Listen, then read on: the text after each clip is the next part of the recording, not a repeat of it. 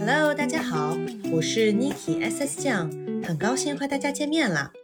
今天呢，跟大家聊一期非常有意思而又神秘的话题，就是潜水了。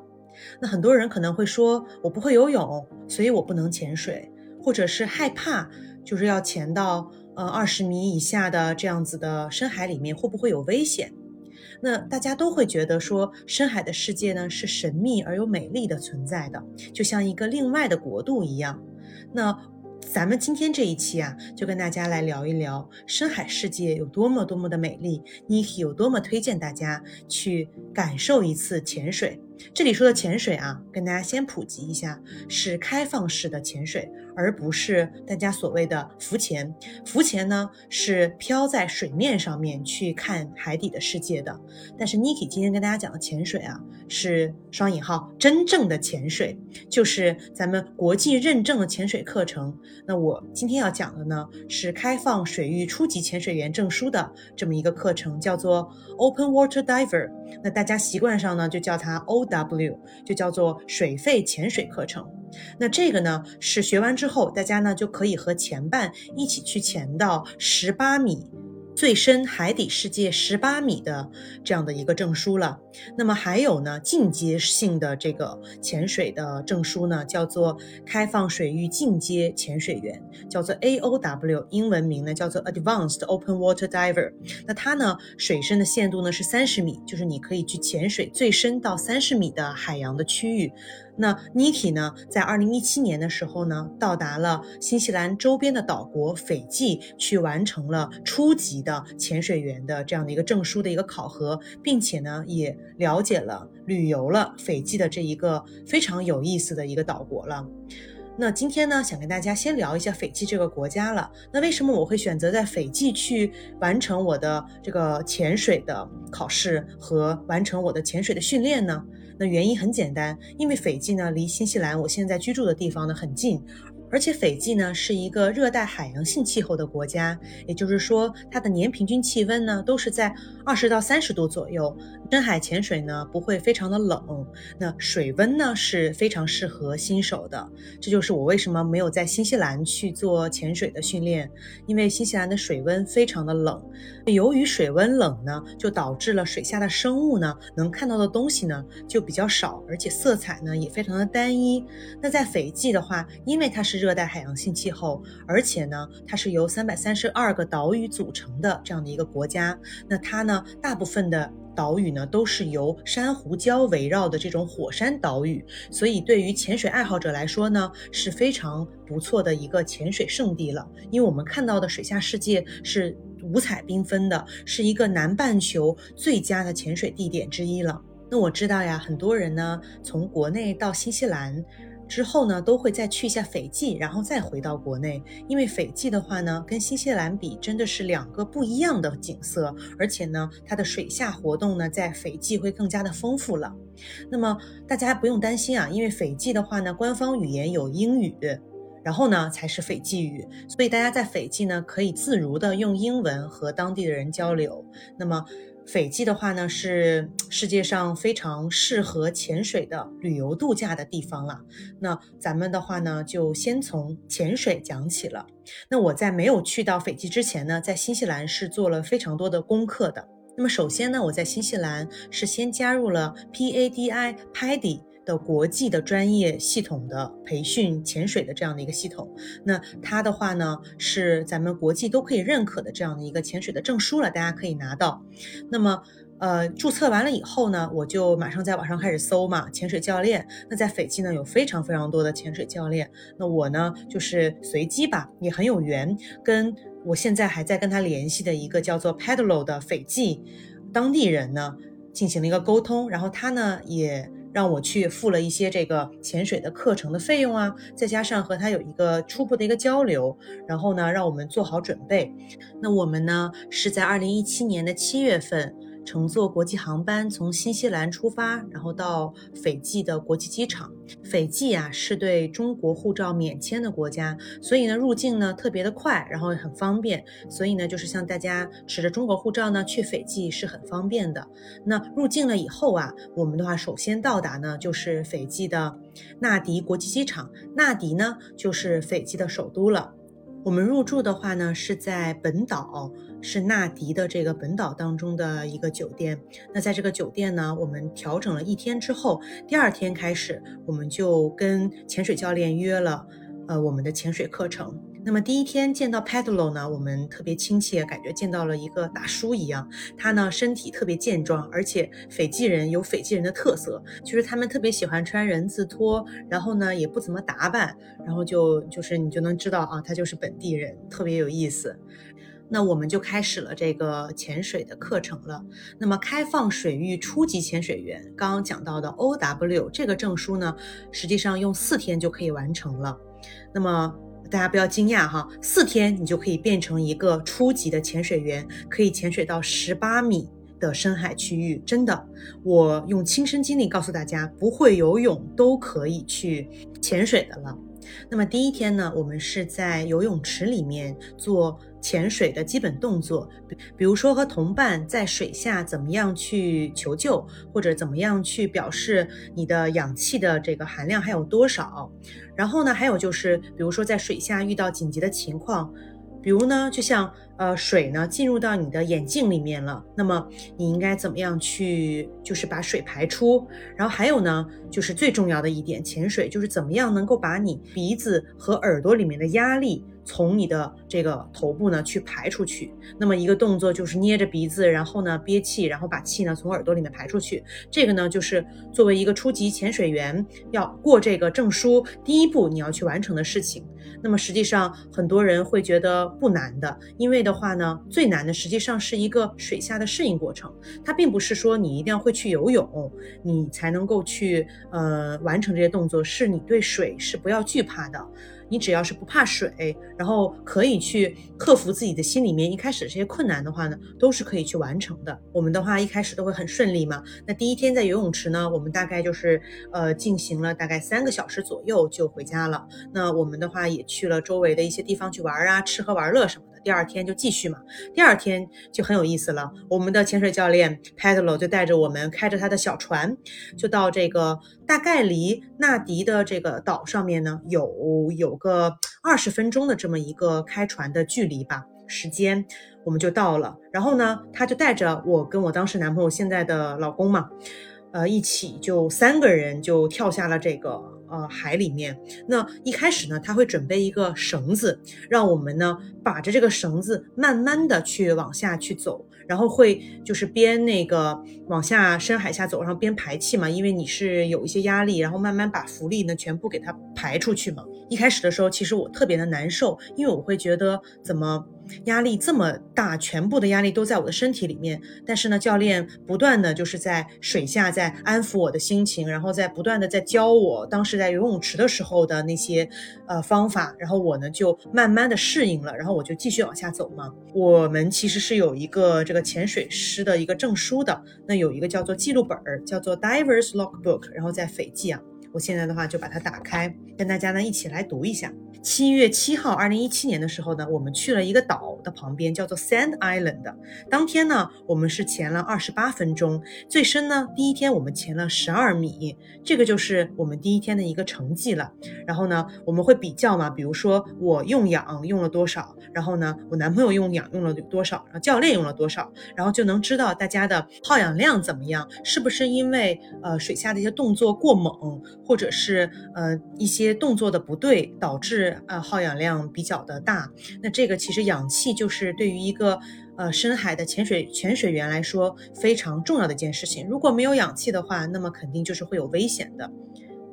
那么第二天呢，我们实际上是潜了两次的。第一次呢是刚刚讲的 Sand Island，第二次呢我们还是在 Sand Island 的附近又潜了一次。那么这次呢也是一样，潜了十二米，但是呢这次时间比第一次要长，花了三十分钟。那么。对于一个新手来说呢，基本上一天潜两次水，就是大概有一个小时的时间你在水下，其实上已经是非常呃厉害的了。那么我们就回家休息嘛。那么第三天。我看到了，真的非常的有成就感，因为看到这个本本的时候呢，就觉得天哪，我怎么这么厉害？第三天呢，我们就到了十八米的地方，潜了三十二分钟，然后耗氧量会发现越来越少，嗯，就虽然说时间长了，但是呢，耗氧量却少了。这个实际上是我们的身体体能的一个对水下的适应，然后也是一种嗯体力的潜能的一种激发嘛，所以说也算是一种小范围的一种极限运动啦，潜水啊。第三天，基本上所有的这个开放性的初级潜水员考这个证书呢，都可以潜到规定的这个十八米最深的这个潜水的深度了。那么实际上呢，就已经完成了你的任务了嘛。但是第四天呢，还要继续去去加强它，巩固它，在水里呢去完成更多的动作。那特别有意思，跟大家讲一个，就是我们的教练 Pedalo 呢会在水底下拿一个白板儿。然后他呢会用那个水底下可以写出字的，在板板上面写，告诉我们听，你们现在在看到的这个生物是有没有毒啊？是叫什么名字呀？然后呢，让我们记住它。那我记得我当时有点好奇心有点重嘛，就比如说那个时候有珊瑚嘛，就海底下真的是颜色都特别的鲜艳，然后我就去摸它，嗯，我就发现就是像珊瑚都是那种软软的那个像。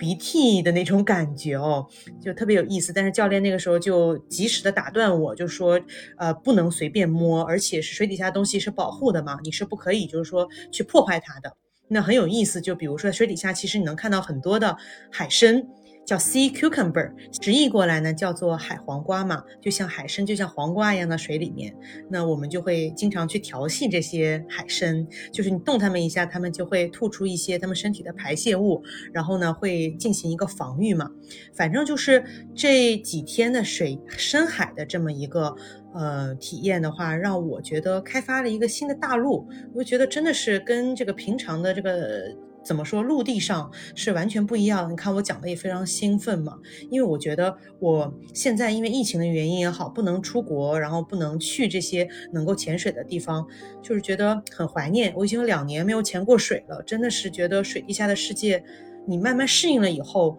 比如说你从就是你潜下去大概五分前五分钟你会觉得有点难受，但是后面的二十五分钟或者是三十分钟你就不想上到陆地上了，你觉得水底下世界太好了，真的是。完全不一样的那种感觉。然后第四天的话呢，我们就是前了一次嘛。那最后的这个时间呢，就特别搞笑，跟大家讲，就是我们三个人，然后就坐在那个沙滩上面，然后有个小棚子，那个小棚子嘛，然后我们在底下做题。最后一天呢，是有一个笔试考试的，只有你经过这个笔试考试呢，你才能够通过这一项证书，拿到这个证书。这个笔试很有意思哈，其实教练呢也很松，他其实是想让大家呢真的去了解到你在水底下发生了一些困难呢，或者怎么去计算你的含氧量，怎么去告诉自己听，就是比如说呃到你含氧量什么时候，你一定要慢慢的往上走，就这个是他想要告诉大家，所以呢等于是一个开卷考试，我们有什么不懂呢，就及时的去问教练，然后很快这个笔试考试呢在这个美丽的沙滩。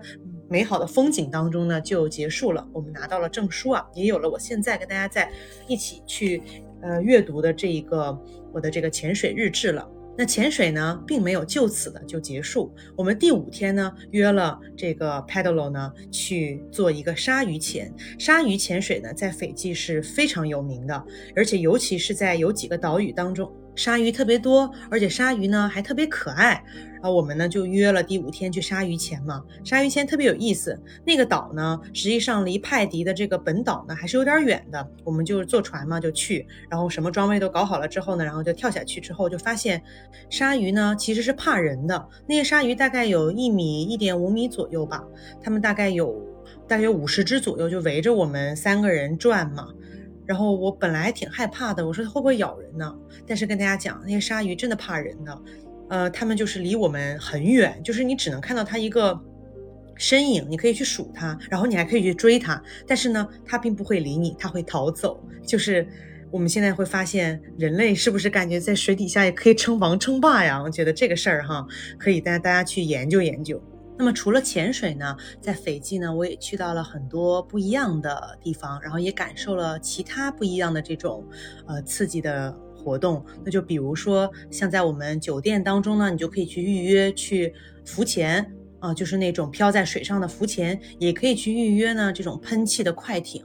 还有呢就是像漂流，还有钓鱼。我们呢在斐济的钓鱼呢特别的野生，就是拿一根线，然后呢线的下面有一个那个钩嘛，然后就在那个船上面去钓鱼，然后呢就。呃，钓完鱼之后收获很多嘛，然后就开到一个不知名的小岛上面去，就野外，然后去烹调这个鱼，直接就是拿那个锡纸包着这个鱼，然后在火上面烤，特别野生，而且很搞笑。就是钓鱼这个项目呢，在斐济其实应该很赚钱，因为他们可以把他们钓到的鱼，就是给我们烤完了之后呢，可能我们就吃到了两条，然后剩下的鱼他们就可以拿回去卖嘛。然后加上就是因为钓鱼这个项目争抢人，真的是我们。呃，被好几个旅行社争抢，我们要去用他们的那个钓鱼的那个船跟他们去出海，所以我觉得还挺有意思的，感觉我们是稀有的要去钓鱼的。所以呢，大家去斐济要钓鱼要谨慎啊，钓鱼可能并不是那么的热门，而且很有可能被宰客。所以呢，就是除了潜水，我觉得特别有意思，然后呢是值得去的话，其他的大家得自己去考量一下啊。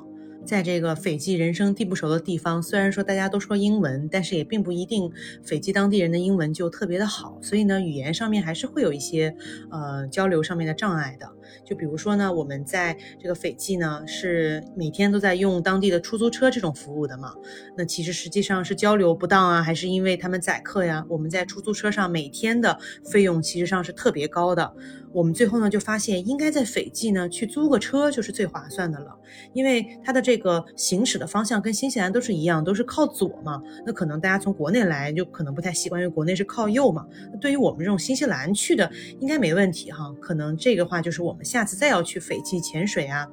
要去考虑的一个事情，就是租车。然后最后呢，再跟大家讲一个，就是斐济的两家餐厅吧，就是希望大家呢去了之后都能去品尝一下。一个呢是咱们华人开的一家，叫品天下，英文呢叫 Pan World，它呢在斐济就是能够把龙虾呀，还有很多海产品鱼啊这些的烹饪的非常好，用咱们中国人的这个烹调方式。那这不是一条广告哈，这个实际上当地就这么一家华人的餐厅，也不知道现在在不在了。那另外一个呢，就是日本的一个餐厅，它叫大黑啊，是 Japanese restaurant。那这个大黑呢，它在里面可以品尝到斐济的啤酒，然后还有一些日本烹调的海鲜的这种料理了，也是非常不错的。但是呢，对于很多洋人的话，他们可能就是入住了酒店之后就不想从酒店出来了。他们潜水什么的都会在同一家酒店呢去办理。他们比如说还有一些水上项目的话，其实在酒店都可以，这些娱乐项目都可以一条龙服务完成。就是说，我们可以直接从呃澳大利亚、美国、新西兰呢到斐济之后，就在酒店当中完成他们这一次的度假之旅，其实是很方便的。那么，比如说在呃酒店当中，大家不想出来吃东西的话呢，也可以去尝试酒店的这些叫做海鲜大拼盘呢，里面会有龙虾呀、海胆啊、各式各样的鱼啊，还有就是很多大家想不到的这些美味的海鲜和饮品啦，就跟海南岛一样，就是有很多的椰子供应大家的话呢，椰子就可以当水喝啦。相信啊，这一期节目讲完之后，大家呢。绝对不会再觉得潜水是一个神秘的事儿了。听我这么接地气的跟大家讲一下之后，觉不觉得潜水大家这辈子一定要去试一下呢？那我真的非常推荐呢，大家不一定要去斐济，可以去东南亚，离呃国内近的地方，只要是热带吧，咱们要去一些就是热带有珊瑚的这种潜水的圣地去试一试。你想呀，就是在海底的时候，可以静静的。完全没有任何声音的，然后你就可以单纯的去欣赏这些美丽纯净的蓝色的世界了。那么潜水爱好者如果又想体验珊瑚潜水，又想体验鲨鱼潜水的话，那么斐济绝对是一个最好的潜水地之一了。最后呢，感谢大家收听 Niki 的这一期潜水日志。我在新西兰周边岛国斐济的潜水故事了，那么非常希望大家呢继续关注、订阅 Niki 的沉浸式听新西兰哟，咱们下期节目再见，拜拜。